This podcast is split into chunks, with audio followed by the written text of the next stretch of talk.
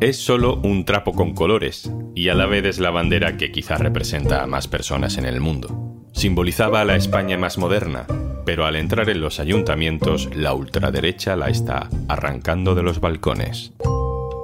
Soy Juan Luis Sánchez. Hoy en un tema al día.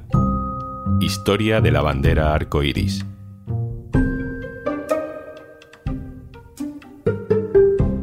Una cosa antes de empezar. Hola, soy Juanjo de Podimo y aparezco por aquí para decirte que si quieres escuchar un tema al día sin interrupciones, tienes una opción muy sencilla. Regístrate en podimo.es barra al día y disfruta de 60 días gratis de todo el contenido de Podimo en exclusiva. La reconocemos a simple vista, es una bandera con seis franjas horizontales de color rojo, naranja, amarillo, verde, azul y violeta, aunque en los últimos años han ido apareciendo otras versiones con otros colores y con otras formas. No es la bandera de ningún país, pero sí es seguramente la bandera que representa la identidad de más personas en el mundo, la más inclusiva. Los ofendidos parecían cada vez menos y sin embargo, esa bandera vuelve a ser objeto de ataques políticos. Hablamos de la bandera arcoíris. ¿Cuál es su historia? ¿Cómo se creó? ¿Por qué? ¿Cómo llegó a España? Hacemos arqueología con Juan Ramón Barbancho, doctor en Historia del Arte, investigador en asuntos de memoria LGTBI. Hola Juan Ramón. Hola, buenas, ¿cómo estáis? Juan Ramón, ¿cómo nace la bandera LGTBI? ¿Quién la inventa? Pues mira, la bandera LGTBI nace exactamente en San Francisco, la ciudad de Estados Unidos, que tiene ese simbólico barrio eh, de Castro, que es como un gran centro LGBTI. La bandera la encarga Harvey Mill en 1978 para que participara en la manifestación, lo que hoy llamamos la manifestación del orgullo LGBTI, que fue el 25 de junio de este año 78. Harvey Mill es una persona, bueno, para el colectivo y en general es un personaje muy importante porque fue el primer eh, concejal del ayuntamiento de San Francisco, en este caso, primer concejal abiertamente gay, eh, no solamente en Estados Unidos o en San Francisco, sino en, el mundo, ¿no? Harvey Milk eh, se la encarga a Gilbert Baker, que era un diseñador. Lo que quería Harvey Milk en realidad es que se construyera un símbolo que nos permitiera reconocernos, un símbolo lo suficientemente amplio como para que todas, todos y todas cupiéramos dentro y que a partir de ahí eh, todas aquellas personas que formaran parte del colectivo, pero también otras personas que no fueran del colectivo, personas heterosexuales, supieran que en ese espacio, que en ese lugar o en esa ciudad, pues se nos respetaba, se nos apreciaba y se luchaba por nuestros derechos.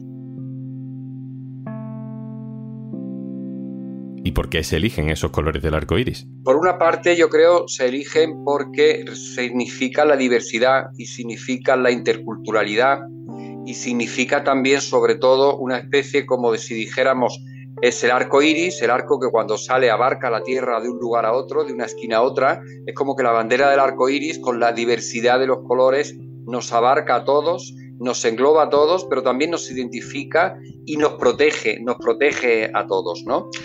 Hay una cuestión muy particular que es la historia del mago de Oz, la historia de Judy Garland y Dorothy, y que también de ahí viene esa idea del arco iris. Cuando Dorothy sale de la casa de sus tíos, y se junta pues con el león que no tiene valor, con el hombre de paja que no tiene un corazón para amar, con el hombre de hojalata que no tiene una cabeza para pensar, es decir, gente rara, gente diferente, gente que está como en otra escala. Llega un momento en que todo es tan agresivo, y eso es, eh, esto es muy significativo en la película, cuando Judy Garland Dorothy canta la famosa canción Over the Rainbow, lo que le está diciendo es vámonos al otro lugar, a la otra parte del arco iris, Over the Rainbow, donde allí sí podemos ser felices porque podemos ser nosotros mismos, sin que nadie nos exija tener una cosa, tener otra y podemos vivir tranquilos y libertad. Ese es el significado también de la bandera y el significado, por supuesto, de, la película de Over the Rainbow. ¿Sabemos cómo llega esa bandera a España? Eh, ¿Cómo empieza a usarse aquí? Por los primeros movimientos que hay, en España va a llegar relativamente poco después de, la creación de la bandera. Decíamos que la bandera se crea en el año 78. Justo en el año 78, el 26 de diciembre del 78, se promulga el decreto por el cual se excluye la homosexualidad de la ley de peligrosidad y rehabilitación social. A partir de ahí, la homosexualidad ya no es ilegal, ya no hemos considerado como delincuentes, un dato importante, seguíamos considerados eh, enfermos psiquiátricos, porque eso no desaparece hasta el año 90. Pero bueno, eh, a partir de entonces es cuando esa bandera en España se comienza a conocer y se comienza a hacer más popular. Se hacen las manifestaciones, la primera manifestación con todo el valor del mundo fue en el 77 en Barcelona, 78 en Madrid y la concentración de Sevilla. Es decir, en esos años no podía haber esa representación, puesto que eh, la homosexualidad era ilegal, ¿no? Pero a partir de los 80 empieza a hacerse en esas manifestaciones locales, como decía, popularmente llamados locales de ambiente, en las fachadas, por ejemplo, en las puertas de las asociaciones que se van creando. Fíjate que te digo que hasta enero del 79 éramos ilegales, pero las asociaciones, hoy llamamos asociaciones LGBTI en España, no se legalizan hasta el 16 de julio del 80. O sea, intentar poner, por ejemplo, la bandera en la fachada de una asociación LGBT antes de esa fecha era una locura. Entonces, a partir de los 80, como digo, con esos avances, evidentemente grandísimos avances legislativos que tuvimos en nuestro país, eh, se empiezan a conocer más y se ponen en la calle, como digo, las, puertas las asociaciones, etcétera. Durante estas semanas de constitución de ayuntamientos, eh, estamos debatiendo sobre la prohibición de esas banderas en ayuntamientos y en otros edificios públicos, en los pactos de gobierno entre PP y Vox. Hace no tanto, esas banderas estaban en sitios muy concretos, quizá en un bar, quizá en un escaparate. Cuando tú llegabas a un lugar, cuando tú pasabas por una tienda, por ejemplo, y en el escaparate había una bandera del arco iris, cuando tú entrabas en un bar, en una cafetería, en una discoteca y había una bandera del arco iris, pues estaba en la puerta, identificando el lugar. Para nosotros, para nuestros mayores, especialmente los que ya estaban en ese momento, tenía un, significado muy especial porque era como un significado de decir aquí nos identifica, aquí estamos nosotros, podemos estar aquí, por ejemplo, si tú eres un chico gay y miras a otro chico y te gusta, pues si al chico no le gusta, te puedo decir que no, pero sabes que no es un lugar donde te pueden abrir la cabeza con una botella, ¿no? O si eres una chica y estás mirando a otra chica y te gusta, o, o le haces una seña o algo, sabes que esa persona, pues si le gusta, genial, y si no le gusta, pues no pasa nada, ¿no? Pero, pero no, no entraña un peligro manifestarte como tú eres, ¿no? Eso es lo que, la tranquilidad que nos daba encontrarnos con un lugar con esa bandera. No hace tanto de esto, ¿eh, Juan Ramón? Claro, esto, por ejemplo, cuando se empiezan a popularizar las banderas, que son ya, en el caso de Europa, que son ya principios de, de los 80, esto ocurre en los 80 y esto ocurre en los 90.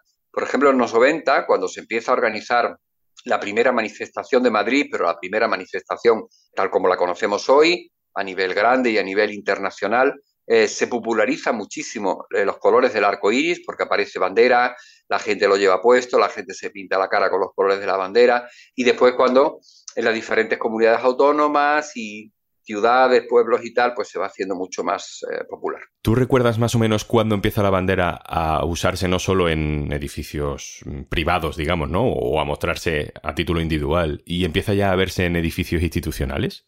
Desde las instituciones, no te lo puedo decir exactamente, pero me aventuraría a decir que es al principio, cuando llega al gobierno José Luis Rodríguez Zapatero, porque en la etapa anterior con Aznar, evidentemente no. Entonces, yo te diría que es a partir del principio del gobierno de José Luis Rodríguez Zapatero, o sea, estamos hablando pues de principios, principios de los, de los 2000 y sobre todo, bueno, con los grandes avances que supusieron a nivel legal el primer gobierno de José Luis Rodríguez Zapatero, ¿no? La promulgación de la ley de matrimonio igualitario y de la ley de reasignación de género. Juan Ramón, hay versiones de la bandera arcoíris que han evolucionado porque han ido incorporando otros elementos. Hemos visto, por ejemplo, eh, colores rosa, blanco, azul. ¿Qué significan estas variantes? Sí, bueno, la bandera se mantiene tal como la diseñó, decíamos, eh, Jill Baker en el 78. En un momento dado, en una fecha indeterminada, hay una bandera que se utiliza a veces, otras no, no es muy popular. Se le añade una franja negra en señal de luto por los muertos por eh, cada causa de la pandemia del SIDA. Pero lo que me hace referencia, llega un momento en que las identidades necesitan verse reconocidas en el, el colectivo, es el colectivo LGBTI, luego se le añade la I, después ahora se le añade la Q, el plus, en fin, el colectivo se ha ido diversificando. Bueno, en realidad no es que se haya ido diversificando, todos y todas y todos hemos estado siempre ahí, ¿no? Simplemente que se ha ido requiriendo por una necesidad política más visibilidad y se ha ido requiriendo nombrar las distintas sensibilidades, las distintas formas de ser. Y es lo que hace, como decías, que en el año 2018 Daniel Onasa le incluya un triángulo, mirando la bandera a la izquierda. La bandera del arco iris nos representa absolutamente todos, todas y todes, pero se identifican de manera particular unas formas de ser, se identifican, por ejemplo, se le añaden el color que es la bandera de las personas bisexuales y después se le añade, se le añade también en ese mismo año, en el año 2018, a ese triángulo, en ese diseño que hace, como digo, Daniel Onasa, se le añade la bandera de las personas de hombres y mujeres transexuales, que es la bandera azul, blanca y rosa. Hemos visto también hace poco, por lo menos yo lo he visto hace poco, eh, la bandera pero con un triángulo amarillo añadido, un, triángulo que tiene además un círculo dentro. Eh, ¿A quién representa esa bandera? Pues el último, digamos, la última variación para acoger también de manera específica a esas otras personas dentro del colectivo, en el año 2021, o sea, muy recientemente, Valentino eh, introduce la bandera de las personas intersexuales. El último triángulo que tenemos a la izquierda es el triángulo de la bandera intersex, que es una bandera amarilla con un círculo morado en el centro. Juan Ramón Barbancho, doctor en Historia del Arte, investigador de Memoria LGTBI, un abrazo, gracias. Muchísimas gracias a vosotros por estar ahí, por apoyarnos y por ir siempre de la mano con nosotros. Gracias. Y antes de marcharnos, Hola, soy Juanjo de Podimo y siempre vengo aquí a recomendarte un contenido exclusivo de nuestra plataforma, pero hoy me apetecía compartir con todos los oyentes de Un Tema al Día un trabajo del equipo digital de Podimo y del equipo de edición de imagen que tienes disponible en nuestras redes sociales y que da visibilidad a cosas súper necesarias y oye, ¿por qué no presumir de compañeras y de compañeros también en este ratito que compartimos siempre los viernes? El binarismo institucional tiene los días contados. Y qué alegría. la sociedad va aceptando poco a poco según qué cosas, pero siempre que cumplas X eh, condiciones. Me preguntaban por dónde está el padre, ¿no? O ese niño se va a preguntar, va a preguntar por su padre, por una familia si no está completa. Un final feliz. Eh, que mi madre me llamara Carla. Cuando muere Franco yo me sentí una mujer libre, porque ya íbamos a conseguir que la ley de peligrosidad social se acabara, que es que antes los mariquitas, los gays, las lesbianas iban a la cárcel. Nos hemos tenido que plantear ciertas cosas y hemos tenido que luchar siempre, toda la vida. Homofobia es sutil, pero homofobia. Un vídeo que va enlazado a una playlist que tienes disponible en Podimo que refleja un montón de contenido que queremos compartir contigo en este fin de semana en el que toca seguir reivindicando, seguir luchando, seguir saliendo a la calle para seguir demostrando que todavía queda mucho que hacer. 60 días gratis de Podimo, ya sabes, por ser oyente de un tema al día, registrándote en podimo.es barra al día. Esto es un tema al día, el podcast del diario.es. Si te gusta lo que hacemos, necesitamos tu apoyo. Hazte socio, hazte socia en el diario.es barra socio. Este podcast lo producen Carmen Ibáñez, Marcos García Santonja e Izaskun Pérez. El montaje es de Pedro Nogales. Yo soy Juan Luis Sánchez. El lunes, otro tema.